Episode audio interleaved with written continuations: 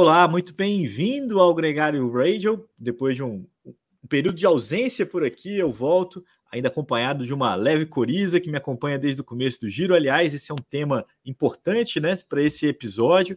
Muito bem-vindo a todo mundo que está acompanhando com a gente ao vivo aqui no YouTube e também quem está ouvindo a gente no seu play de podcast favorito.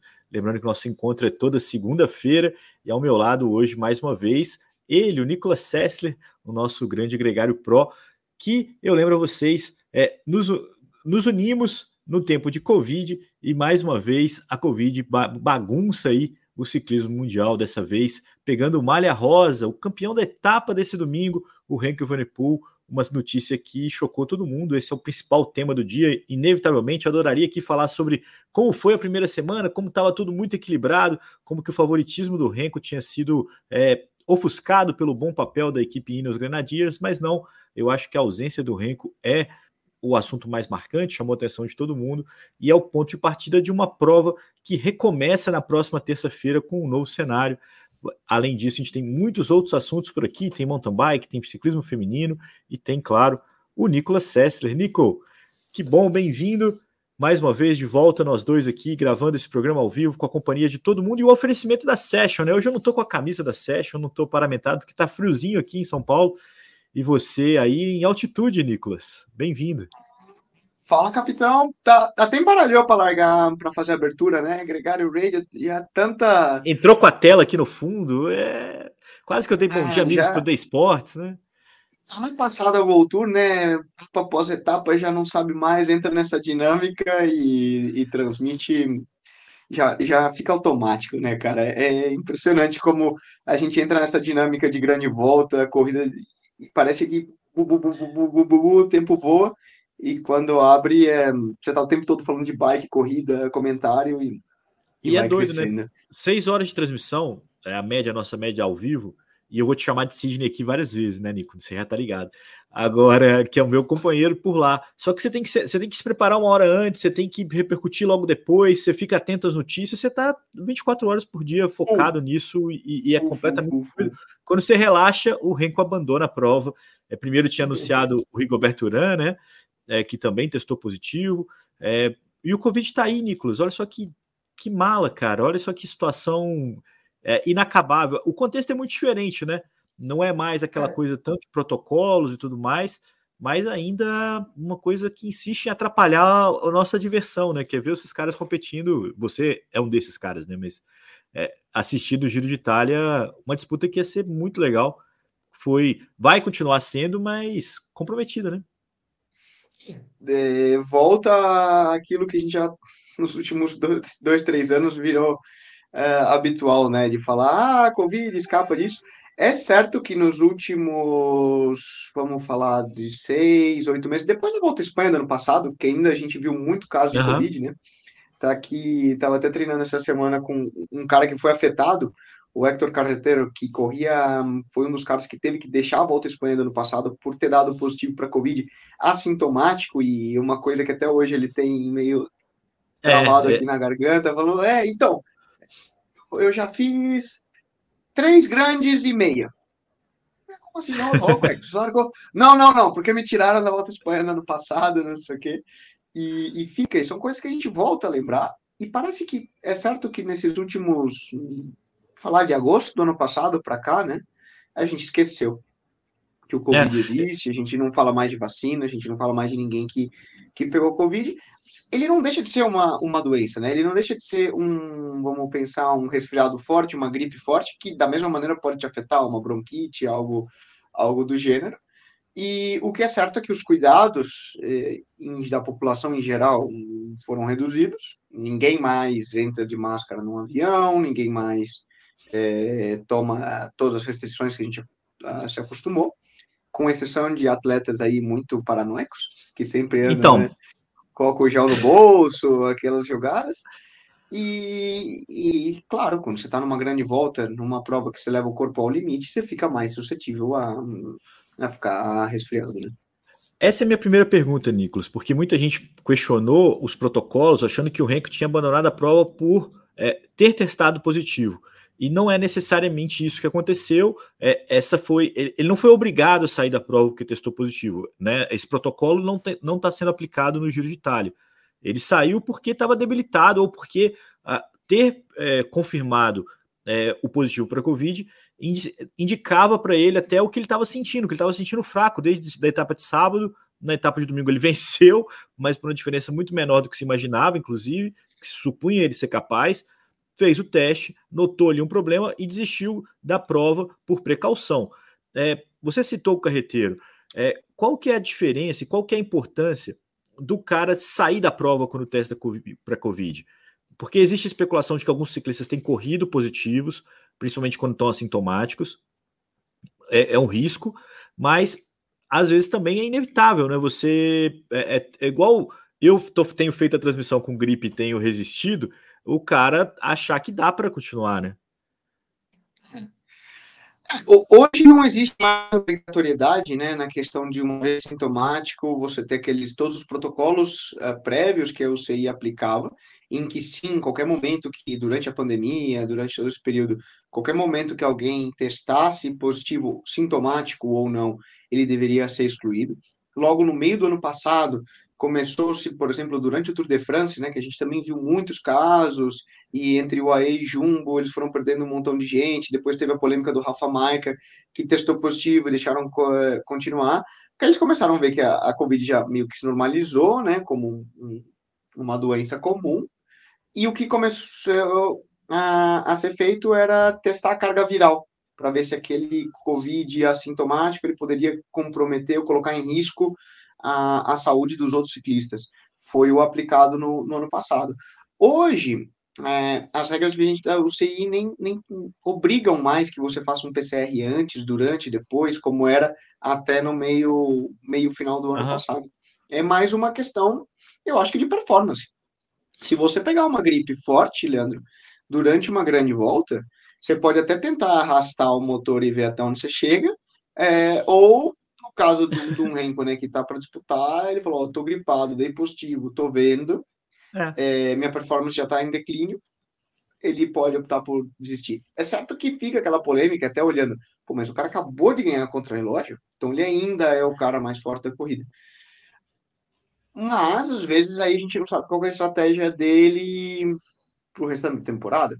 Uma coisa é certa, você levar o corpo ao limite, como é uma grande volta, soma-se a uma situação de, de doença, você pode pagar o preço por isso lá na frente, né? Entendi. E, e é certo que o Covid aqui, falando de uma maneira leiga, talvez fosse até legal, dar um, dar um tema para um bom tech, né? É, mas a gente tem aquelas, aquelas questões do, do long COVID, né? Da, do Covid Sim. longo. Sim, é, é, é exatamente A isso. gente vê atletas até hoje dizendo é, com problemas de miocardite, com problemas é, oriundos do, é. do Covid, né? Então, às vezes, uma, uma opção de, de se resguardar é, é sensata. Eu acho que você pegou num ponto que é importante, e eu acho que esse é o resumo do que, que, do que, que foi a decisão da Soldal e do Renko Evenepoel de abandonar o giro.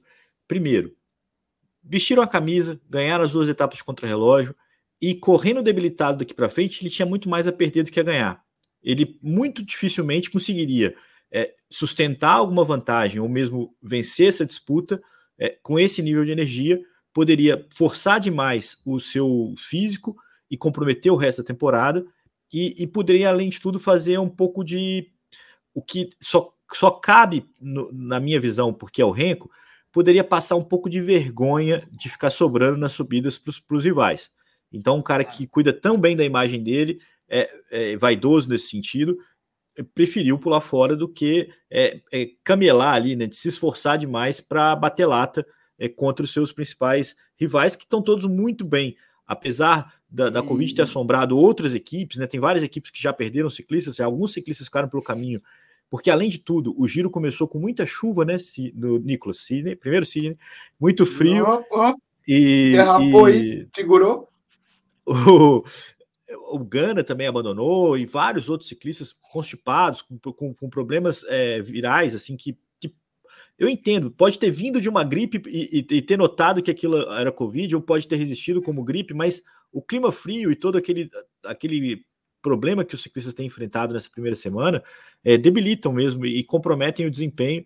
Né, vários ciclistas, o Zocarato, o ciclista da Bardiani, estava visivelmente, não sei nem se ele testou positivo, mas ele estava gripado, ele estava é, baqueado pelo esforço podrão, versus né? frio. O, o Florian Stork da DSM também, é. o cara trabalhou o dia inteiro naquele gran saço ali na ponta para o Leknessan, é, não, não sobrou nada para o dia seguinte, assim, o cara estava realmente é, vazio, e, e, a gente sabe, isso acontece comigo, que não sou ciclista, acontece com você, que é um profissional, você baixa a sua imunidade, você se expõe a esse tipo de, de virose, de, de, de problema. Agora, o que fica, Nicolas, é uma prova completamente maluca, porque, primeiro, é preciso chegar a Roma. e, e, nessa primeira semana de prova, a gente viu várias quedas, vários ciclistas, o Cavendish cruzando a linha de chegada, largado na linha, assim, jogado longe da bicicleta. É, o Renko caiu, o Roglic caiu, o Geraint Thomas teve problema. Então, só por, só por isso já seria complicado. E tem também essa questão de não gripar, de não ter um problema com, com a, a Covid mas poderia ser outro tipo de virose, uma febre, uma gripe que, que também atrapalhasse. E, e a disputa muito próxima entre os ciclistas, né, Nicolas? O que, que você acha dessa expectativa do que está por vir do giro? Eu tinha expectativa de que a prova recomeçasse na terça, porque ia consolidar o contrarrelógio, a gente ia ter as margens confirmadas, né, dos dois contrarrelógios, e a briga ia ficar pela montanha. Lembrando que na penúltima etapa a gente tem um outro contrarrelógio, mas é uma crono escalada, então mistura um pouco ali as características de novo, mas é, a briga vai ser boa ou você acha que a prova acabou, o Nicolas, sem o segundo o Sidney, é, sem o, o Renko na disputa? Agora já passou reto na curva e pode chamar o carro de apoio para trocar bike, né? Essa não, não, não deu para segurar. Não vai não ser salvou, menos de 10 não. vezes. Pô, acabou de jeito nenhum, né, Leandro? Na verdade, só guarda mais emoção ainda, porque tem muita coisa em aberto. É, é certo que ah, tirou o Rengo, não sei o quê.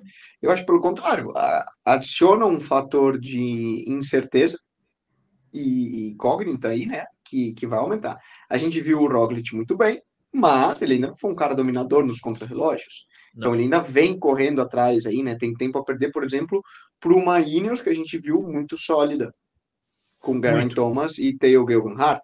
Vamos lembrar que o Theo é, eu falei no último programa, né, o único é, que era vigente ganhador de grande volta, um equívoco meu no outro programa, na verdade, o único vigente ganhador do giro, né? Do Porque giro, tem um, é. tinha um montão de gente que ganhou grande volta, né?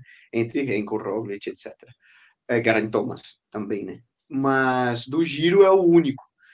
Uh, Soma-se a isso, é claro que a gente perde, né, é, a Quick Step com o Renko, mas ainda tem muita muita carta aí dentro do baralho, vamos falar, que dá para que dá para apostar e certamente vai guardar um monte de emoção ao longo das etapas, porque um, agora a gente começa a ter esse fator. Quem se cuidou mais também, uh, se resguardou, foi um pouco mais é, cuidadoso. Eu não, dizer que a palavra profissional é um pouco delicada, mas certamente aí que entra o profissionalismo, do cara ser extremamente minucioso, do cara ser extremamente detalhista e da equipe como um todo, né? Aquele cara que, justamente como eu falei, olha, ele foi viajar para o giro, ele foi de máscara no avião. Ele, tudo que ele foi pegar, ele estava com álcool gel. Pode parecer paranoico, né? Mas numa grande volta faz diferença. E, e daqui para frente a gente vai ver um pouco isso, vai ser esse fator. Soma-se a, a condições climáticas duras, Hum, imagino, vamos ver ao longo dessas próximas semanas, mas a previsão do tempo também não é das melhores uh, na Europa para os próximos é, 10 gente, dias. Ou seja, a gente pode, a gente é pode, exato, exato, supostamente pior. Supostamente, ainda. é. É, não, supostamente, porque, por exemplo, agora mesmo é, eu vou, agora amanhã eu vou correr uma prova no norte da Europa, em Luxemburgo. E eu estava olhando aqui para, tô arrumando as malas. Eu estou na Espanha o tempo em Luxemburgo está muito melhor do que aqui. Então, não tem lógica. Nem, nem é. sempre as coisas, é, as condições climáticas. Mas, enfim, a tendência no Giro de Itália é que a gente siga vendo dias com condições climáticas adversas. Isso coloca o corpo mais, é, é, mais próximo do limite. E a gente pode ver desde, não somente na questão de resfriado, né, mas condições climáticas mais extremas, estratégias nutricionais, estratégias de prova, técnica, eh, enfim, a, a, né. deixam mais imprevisíveis, né? São, é menos controlável, mais coisas erradas é. podem dar, tanto para Ineos, como para Roglic, como para outros é. nomes aí que a gente não esteja considerando. Tipo, o Pinot, por enquanto, tá meio vivo aí, né? tá meio, tá meio zumbi aí, né? Brigou pela malha azul. Não, então, isso, isso é legal. Vamos, vamos só passar aqui porque a gente teve nove, nove etapas nesse giro e nove ciclistas ali que conseguiram. É, o único que conseguiu ganhar duas vezes foi o próprio Renko, que ganhou o primeiro contra relógio e ganhou o último na nona etapa. Entre eles, é, sete etapas com vitória do Jonathan Milan no sprint, o Michael Matthews também, o Parre Pentré, que ganhou na primeira fuga desse giro, foram três. O Caden Grooves da Alpecin ganhou também o sprint, aquele caótico com o tombo do, do Cavendish onde eu achei que o Cavendish foi o cara mais imprudente naquela chegada e quem pagou o preço foi o Dainese.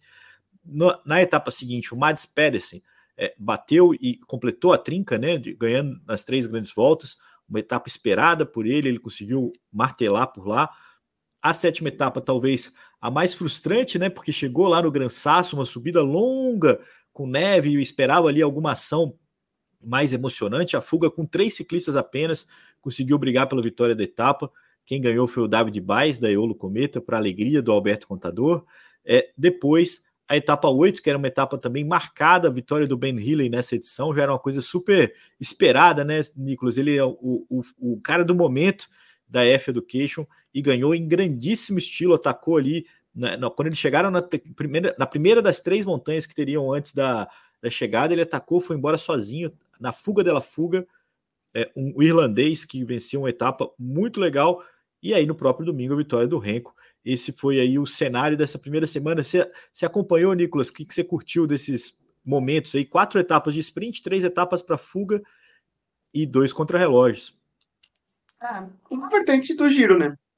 Porque é, normalmente a gente fala é, o, o, Giro e a Volta à Espanha dão mais abertura a esse tipo de acontecimento, né? Como a fuga que o próprio Baez ganhou, é, me lembrou muito. Eu falei, nossa, é como aquele dia que Madraço ganhou em Ravalambre pela Burgos Exato, em 2019 na Volta à Espanha, que estava o Yetze, o Roserrada, irmão do Jesus, e o Madraço, uma fuga de três protocolar para horas de TV. Foi, foi uma chegada ao alto duríssima e o pelotão simplesmente fala, ah, não estamos afim de buscar.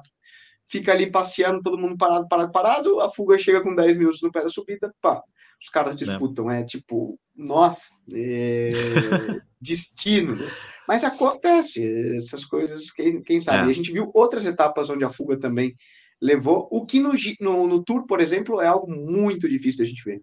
É, sempre vai ter alguma equipe que vai buscar e, e, vai dar um jeito de resolver, porque alguém vai falar, não, nós não vamos jogar toalha e não ganhar etapa, né? É. E, e, eu acho que é a vertente. Para as próximas, e isso que é o legal, né? No programa com o Álvaro, quando você não estava, a gente falou, o giro ele é um pouco mais imprevisível. Porque não é falar que as equipes não são fortes, são muito boas, mas elas não vão com a mesma potência, mesmo preparo que elas vão para o Tour de France. E isso acontece que às vezes uma equipe falta aquele último cara para controlar, e ele não tem gás para tirar a fuga e trazer abaixo.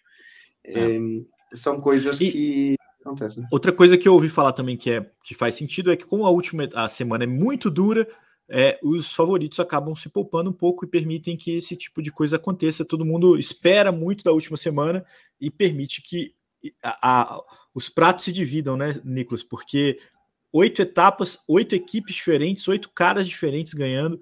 Repetiu apenas no domingo com o contrarrelógio do Renko.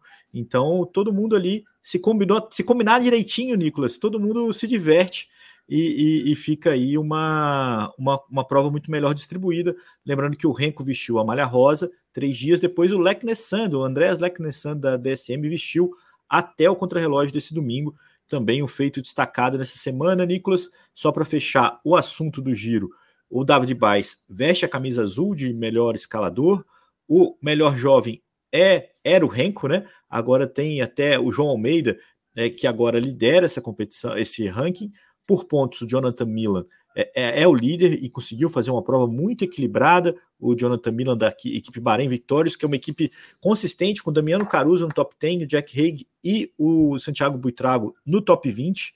É, as equipes principais, Nicolas, daqui para frente, têm cartas diferentes. A Bora ainda tem o Vlasov e o Leonard Kama muito bem colocados. A, a, a Bahrein que eu acabei de falar, a UAE com o John Almeida e o Jay Vine, os dois muito bem colocados, muito fortes. A Ineos com cinco ciclistas entre os 14 primeiros da classificação geral, porque não é só o Geraint Thomas que agora vai vestir a rosa, o Theo Guggenhardt que está alguns segundos atrás dele apenas, mas também o Tim Naresman, o Pavel Sivakov e até o Laurent Deplu, é, o ciclista belga, que também vai fazendo uma grande prova. É, é muita gente. Então, é, sugere que possam fazer uma prova taticamente muito interessante daqui para frente, Nicolas. Essa é a nossa torcida, inclusive, para o dia a dia ali da, da transmissão, enquanto a gente acompanha é, o desenrolar dessas etapas. Acho que a etapa, essa semana, principalmente, até sexta-feira, são três etapas bem é, é, fugáveis, é, ou fuga, ou sprint, bem de transição mesmo. Acho que os caras não vão dar tanto a cara assim. E na sexta-feira a gente já tem o início do que é um, um final bem, bem duro dessa edição do Giro de Itália. Só confirmando, a partir do momento que o Renko for confirmado fora da prova, o novo líder vai ser o Geraint Thomas, dois segundos de vantagem para o Primus Roglic, três segundos de vantagem para o Theo Guggenhardt, é, ele tem 22 segundos de vantagem para o João Almeida e para o André Schlecknessant, que se defendeu, se defendeu ali, largou a rosa, mas continua no bolo. Então, eu tenho certeza que vai ser um giro espetacular daqui para frente. Eu acho que a frustração do Renko, a gente tem aí todo dia para digerir essa, esse abandono, é, é, muito cruel. Em vários momentos da transmissão, até pela, pela corneta, né, Nicolas, do fato do Renko e do Roglic adorar uma queda, né, adorar um tombo, e o Geraint Thomas também, né, o cara que abandonou um, um giro porque bateu na traseira de uma moto e depois porque passou em cima de uma garrafinha, né? É, sendo favorito nas duas, nessas duas edições. É, agora fica aí. A nossa torcida era para que não acontecesse nada tão, tão absurdo assim, que eles conseguissem chegar até o final. Não, cara. Não deu certo. Não, mas era, favor, era o né, medo. Né, era o medo que a gente tinha. Favor. Sim, não é? Não tô zicando, não. Bati na madeira várias vezes já, toda vez que eu falo isso. aqui também, ó. Pá, pá, pá, mas o risco de ser uma prova aqui. de eliminação, ela é eminente. E é isso que, que mais pega né, nessa, nessa, nesse momento. Nicolas, você vai para Luxemburgo, vai correr uma prova de por etapas por lá.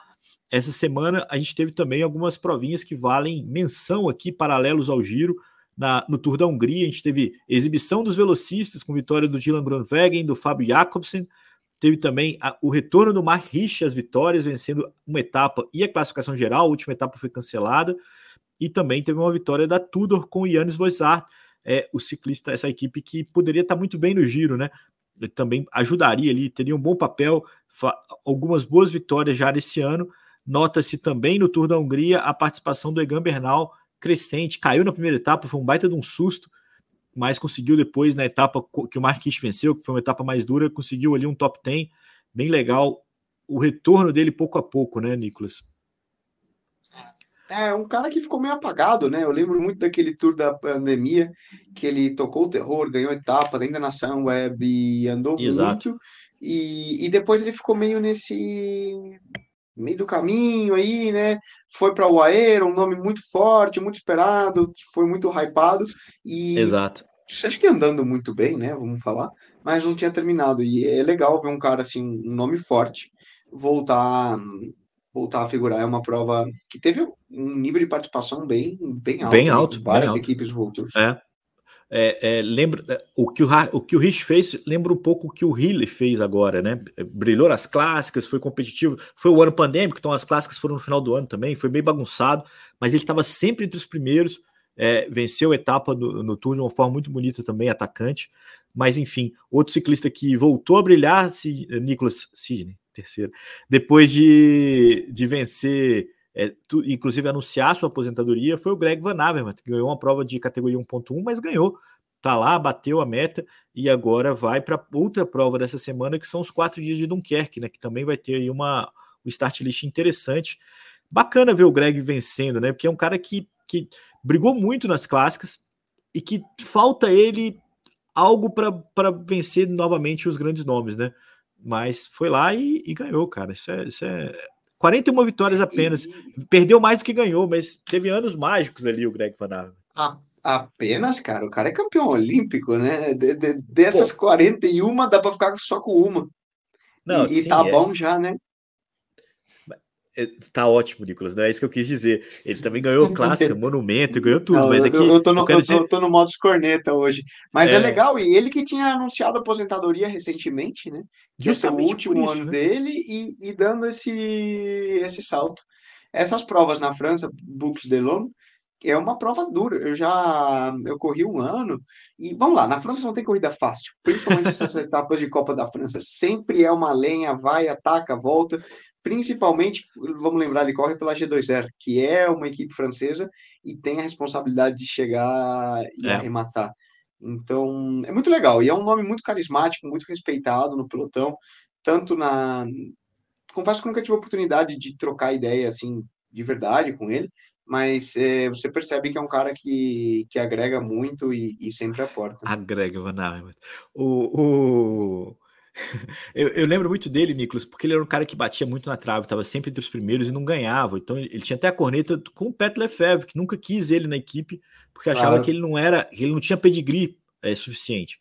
E aí, de 2014 a 2017, o cara voou, é, é, achou uma vaga na BMC, acabou é, disputando posição com o Felipe Gilbert. O Felipe Gilbert, no documentário da GCN, falou que precisou mudar de equipe porque estava sem espaço por lá. Enfim, é, construiu uma bela história o Greg Van Avermaet que se despede nessa temporada. No feminino, Nicolas, a mulherada tá aí pela sua região, aí na Espanha. A gente teve a Itzulia feminina, com mais um domínio da, da, da, da SD Works, né? Primeiro com as duas vitórias da Demi Vollering. A última etapa venceu a Marlene Husser é, com a Demi em segundo, as duas também ficaram em primeiro e segundo na geral. Uma situação aí quase que para lavar a alma, né? Depois da, do que aconteceu na, na volta feminina, né? Na, na La Vuelta, onde a Demi deixou escapar ali o, o, a vitória por causa de, uma, de um pit stop, Nicolas. É, polêmico, a gente discutiu na, na semana é. passada, né? Toda essa questão. E eu acho que essa semana na, na volta para o País Basco Feminino foi meio que um. É, elas estavam correndo, né, ST Works, como um. Desculpa a expressão, mas um.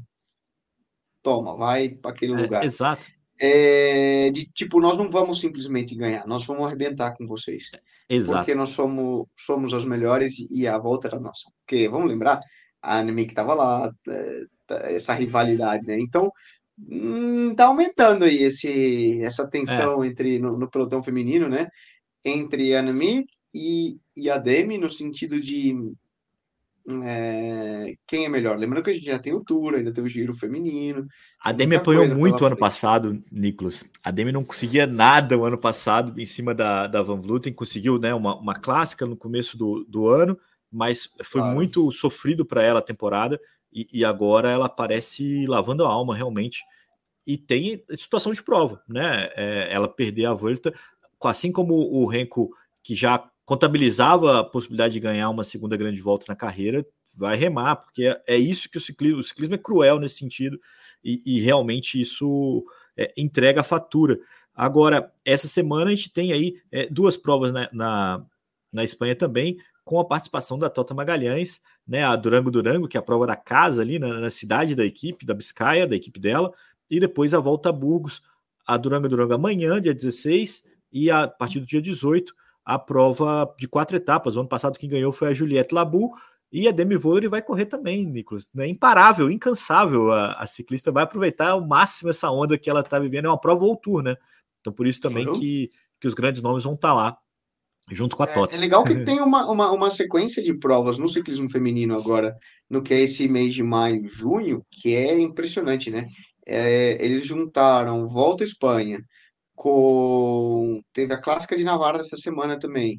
Depois teve agora a Itzulia, tem Durango Durango, tem Volta a Burgos e depois, se não me falha a memória, tem ainda Volta Andalucia, que é acho que na semana seguinte.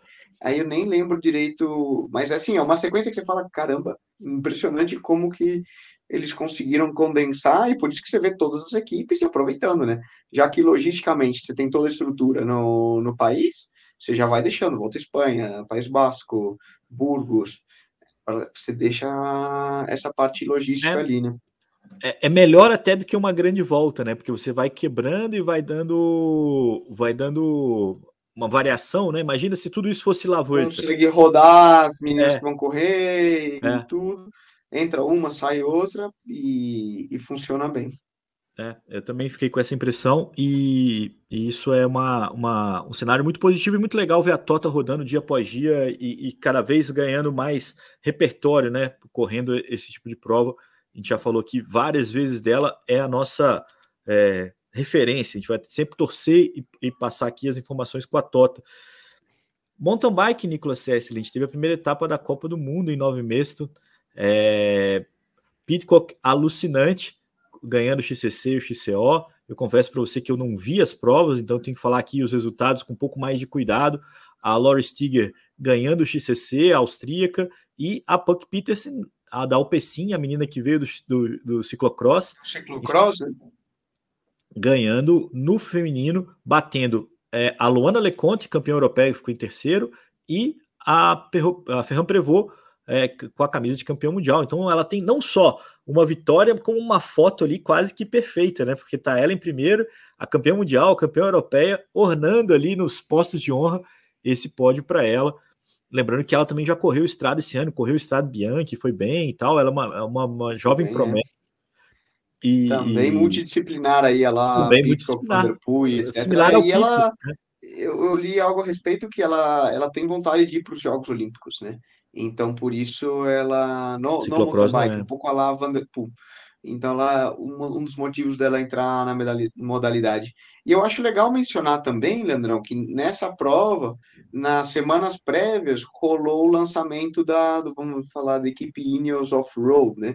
Que é. a gente já é. sabia, oficializado, quando rolou a assinatura da, da Pauline lá no final do ano passado, que foi aquela coisa meio, não, que estranho, o que, que a Pauline pinta aí na Ineos e tal mas já indicava algo por vir, e foi o lançamento, vamos falar oficial, porque eles lançaram uma bike nova da Pinarello voltando no mountain bike, e nada melhor né, do que estratégia de marketing do que estrear a equipe, estrear a bike, o Pitcock vai lá e ganha as duas provas de uma maneira é, bem marcante, né?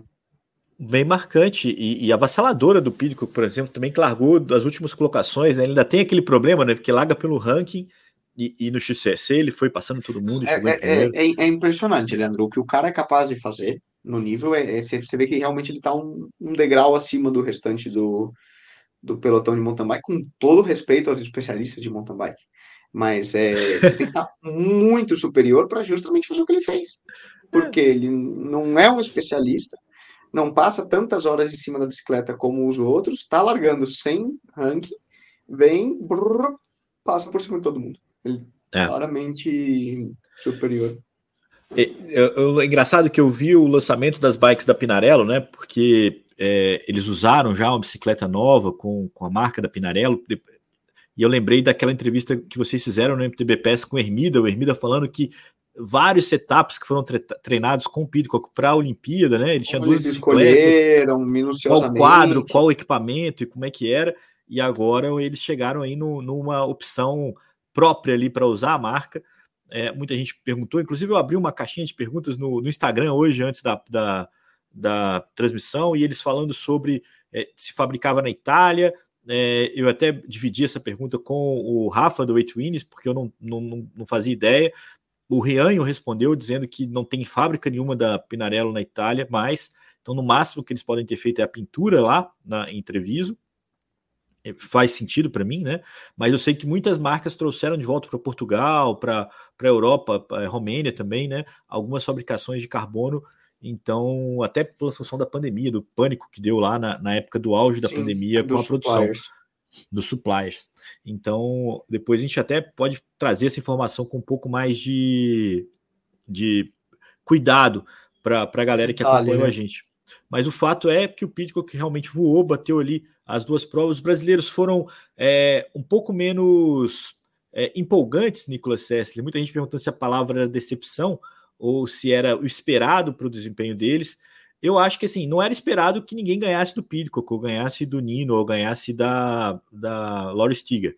É, é, claro que a gente sempre espera um pouco mais, a gente torce por eles, então a gente tem sempre uma, uma frustração. O, o Avancini foi 45 na prova do XCO, nunca vai a gente nunca, nunca vai torcer para o Avancini e ficar conformado com, com, com um resultado não, desse. Não.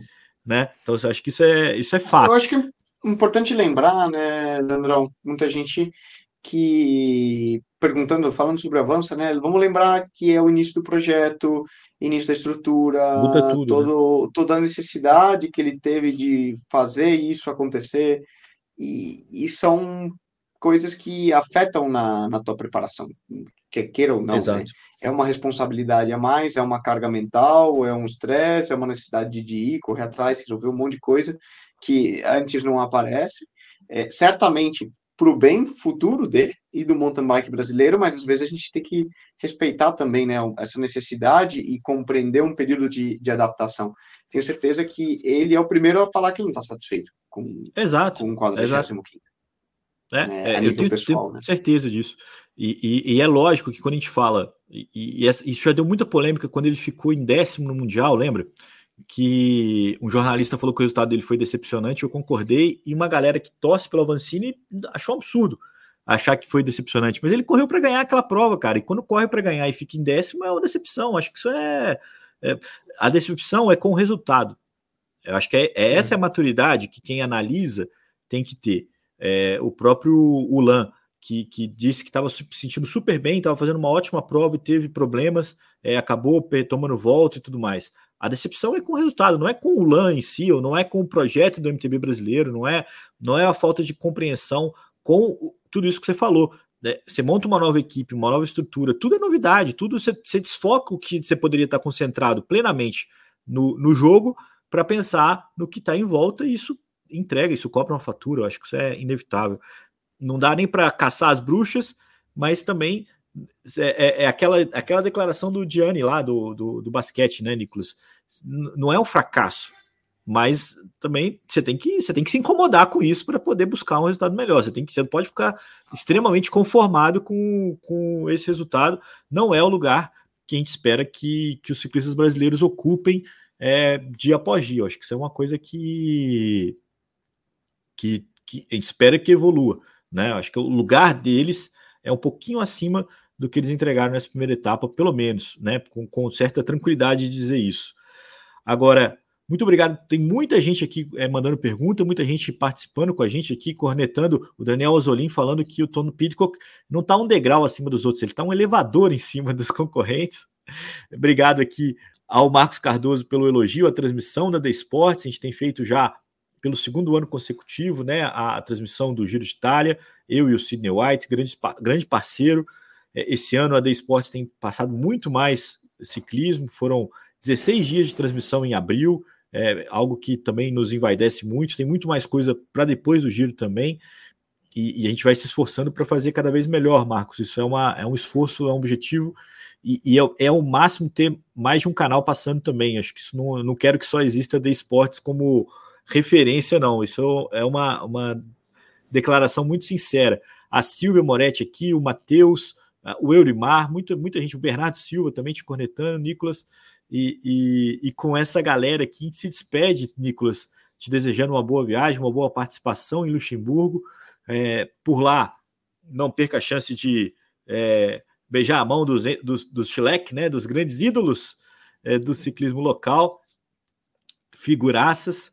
E, e um Giro de Itália que promete muito. Eu estou muito animado para o que vem por aí, uma, uma disputa muito embolada, é, é, recuperando o luto aqui da, do abandono do, do Henkel Vanepool.